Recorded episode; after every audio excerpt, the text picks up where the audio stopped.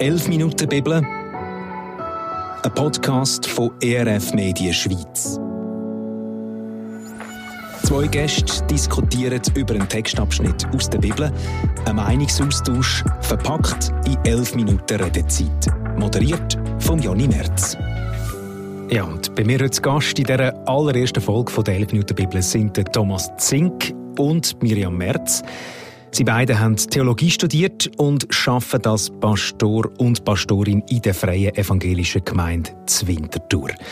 Und mit ihnen zusammen rede ich über einen Textabschnitt aus dem Neuen Testament, also aus dem hinteren Teil der Bibel, aus dem Römerbrief Kapitel 8, Vers 26.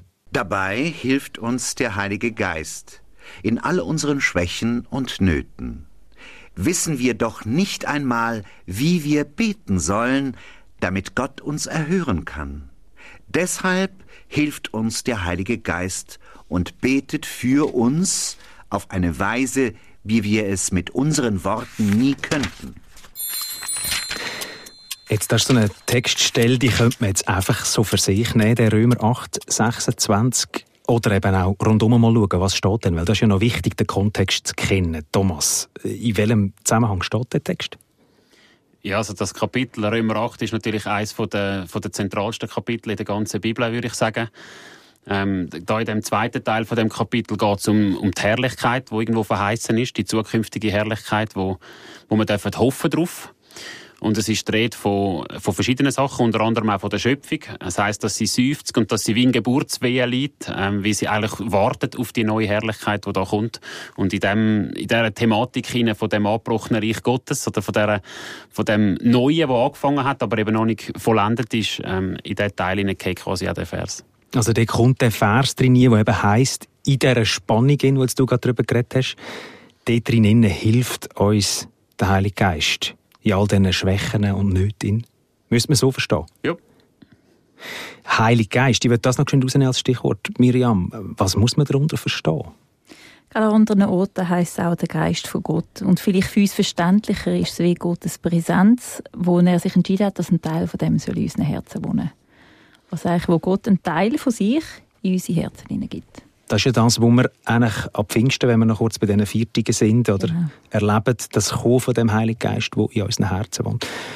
Und dann verstand ich den Text eigentlich als wahnsinnig tröstend, oder wie erlebst du das? Ja, sehr, weil ich glaube, es gibt immer wieder Momente, wo wir überfordert sind von, von dem eben noch nicht angebrochenen Reich oder schon jetzt und noch nicht mhm. ähm, und wo uns überfordert und wo wir manchmal, glaube ich, auch nicht so genau wissen, was jetzt richtig und gut wäre und wie wir auf das reagieren und zu wissen, dass wir in diesen Situationen nicht allein gelassen werden, sondern dass dort eben Gottes Präsenz, seine Gegenwart, sein Heiliger Geist bei uns und mit uns innen ist. Thomas, wie erlebst du das?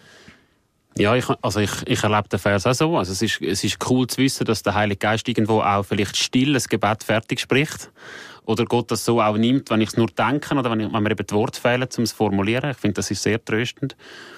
Und es ist gut zu wissen, dass, dass der Geist Gottes in uns lebt in dieser Zeit, ähm, wo sich quasi zwei Welten berühren, oder? Also das ist für mich der Zustand, wo wir uns jetzt drin befinden, oder? Also irgendwo noch der Einfluss von der ersten Schöpfung ähm, wo, wo eigentlich eher daran ist, schlechter zu werden und gleichzeitig halt die Realität, wo am Ostersonntag angefangen hat, von hey, Jesus hat sein Reich aufgerichtet und nicht, das wird vielleicht irgendwann mal passieren, sondern wir leben quasi jetzt schon im Zustand von dem Sieg. Mhm.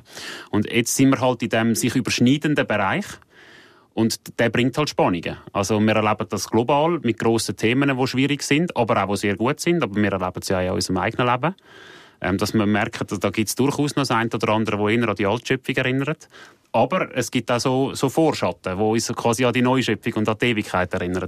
Und in dem ihnen die Spannung zu halten, da bin ich froh zu wissen, dass ich irgendwo den Geist oder Gott selber präsent habe, bei mir habe, als, als der, der mich irgendwo prägt, wo, wo, wo, mich, wo Impulse gibt. Also das ist super. Ja. Will man es eben im Alltag stark auch als Zerriss kann erleben? Also jetzt gerade wenn du sagst, die Sachen, die passieren auf dieser Welt, die eben von von dieser alten Schöpfung, sagen wir jetzt mal, redet, da können wir ja Sachen ins Maul nehmen, wie auch, wie auch Krieg oder Weltereignis, Umweltereignis, die uns fast zerdrücken. Und dann kommt so ein Vers, wo einem kann in dieser Spannung helfen Ja, ich denke, im Wissen eben, dass einerseits das Reich ja aber auch abgebrochen ist. Es ist noch nicht komplett, aber es ist trotzdem da, eine Hoffnung zu behalten. Und ich finde auch für die Gegenwart. Und nicht einfach mit dem plötzlich so Tunnelblick, es wird nur noch schlimmer, ich muss mich vor allem verschliessen, was irgendwie böse ist, ähm, zu sagen, hey, nein, ich bin da, als ein Hoffnungsträger. Ich habe den Geist von Gott, der in mir wohnt, der präsent ist und soll die Kultur von dieser, von dieser Liebe, von dieser Hoffnung soll immer noch präsent sein durch uns und durch wie sagt, von Gott in uns. Also ich finde, das ist mega zentral. Also ich finde, es ist mega schlimm, wenn Christen quasi bekannt sind für den grossen Mahnfinger und quasi sagen, was alles schlecht ist und wo mhm. überall alles Bach abgeht und dass die Welt sich so in etwas Schlechtes entwickelt. So ja, ein Teil von der Schöpfung ist im Niedergang und das ist auch okay. Also das muss ja, das muss niedergehen, oder? Also, Dass etwas Neues auch entstehen Ganz genau, oder? Also ja. dann müssten Christen doch dafür bekannt sein, also wenn, wenn nicht wir irgendwo Hoffnung haben und das betonen, wo, wo sich auch positiv entwickelt, weltweit, aber auch, aber auch einfach um uns herum, wer dann? Also das müssen wir sein, oder? Und da und dort habe ich das Gefühl, sind Christen eher dafür bekannt, dass sie darauf aufmerksam machen, was alles schief läuft. Ähm, wahrscheinlich schon auch aus gutem Motiv, aber ich finde es halt einfach eine unattraktive Art und Weise, über einen Lebensentwurf zu reden. Mhm ähm, anstatt, anstatt zu betonen, was alles sich positiv entwickelt. Und da gibt es ja mega viel. Also mhm. es werden Menschen gesund und es passiert Versöhnung und Vergebung und es, es gibt auch ganz viele sonst global positive Entwicklungen, wo, wo, man muss sagen, da ist Jesus am Werk. Also da ist sichtbar, wie die Ewigkeit am Gestalten ist und wie das immer mehr irgendwo Raum einnimmt. Und, und mit dem auch das Neue sichtbar, oder, wo genau. wenn wir von dieser Spannung reden, wo wir sehen. Jetzt, wenn ich nochmal zurückkomme mit euch auf den Text, ähm, auf, auf das Wort, das ich noch spannend finde, oder? Der Heilige Geist hilft uns und er betet für uns. Ähm, wie, wie, wie, muss ich mir das vorstellen? Also er steht ein für die Spannung, die ich zu tragen habe. Wie, wie kann das konkret aussehen? Also ganz schlussendlich äh, habe ich ähm, sehe ich ja nicht in den Himmel hinein und kann das genau erklären.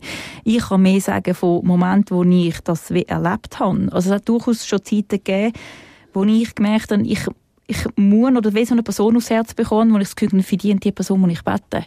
Und ich habe manchmal nicht gewusst, in welcher Situation die Person ist. Und dort einfach ähm, Gott die Person anheben und dann manchmal im Nachhinein wie ich nachfragen und sagen, was ist dort gewesen? Irgendwie bist du mir in den Sinn gekommen und dann plötzlich merken, dass die Person in einer herausfordernden Situation war und ich jetzt würde so interpretiere, Gott hat mir das aufs Herz gelegt, dass ich für den anderen Menschen bete, obwohl ich eigentlich nicht gewusst habe, was Setting ist. Also der Heilige Geist in dir, wie du das am Anfang gesagt hast, ein Teil von uns ist, in uns wohnt, wenn wir ihn einladen, der hat dir das wie, hat dich wie angestöpft zu dem, würdest du sagen? Ja, so würde ich das formulieren. Oder hast du das selber so erlebt? In Situationen, wo ich das Gefühl hatte, hey, ja, jetzt muss ich für meine Kinder, meinen Mann beten und nachher ähm, gewisse Sachen sich gezeigt haben, wo plötzlich meine Kinder und mein Mann plötzlich herausgefordert worden sind.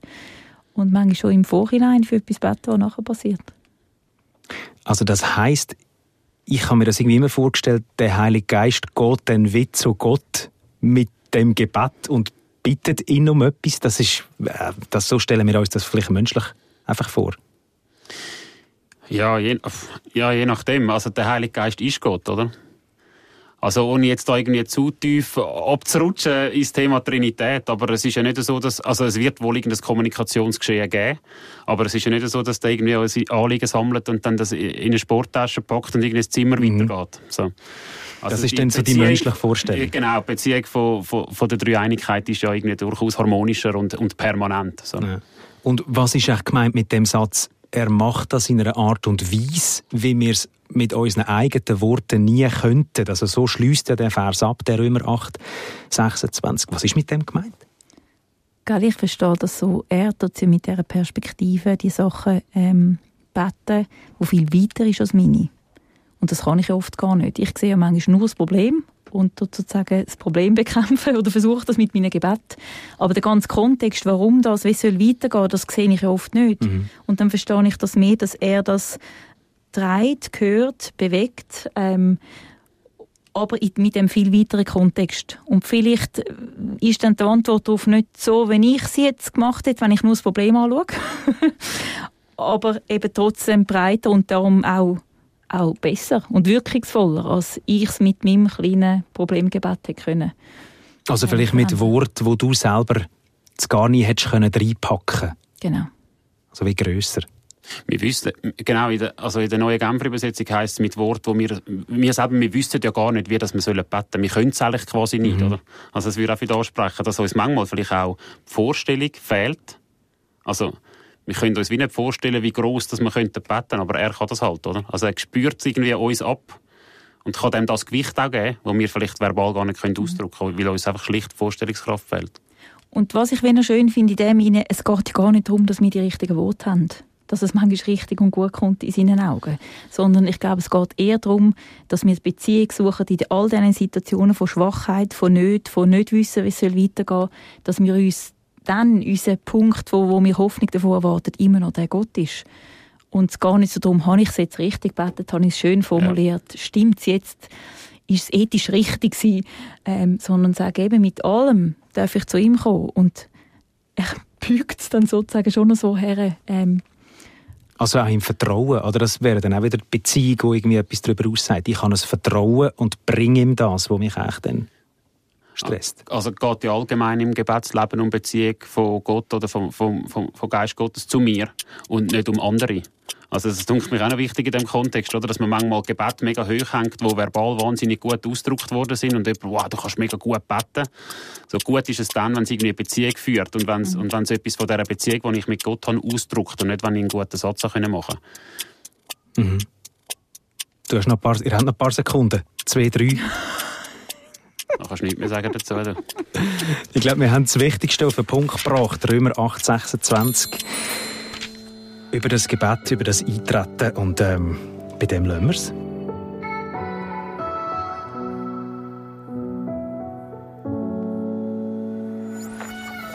«11 Minuten Bibel», ein Podcast, produziert von ERF Media Schweiz.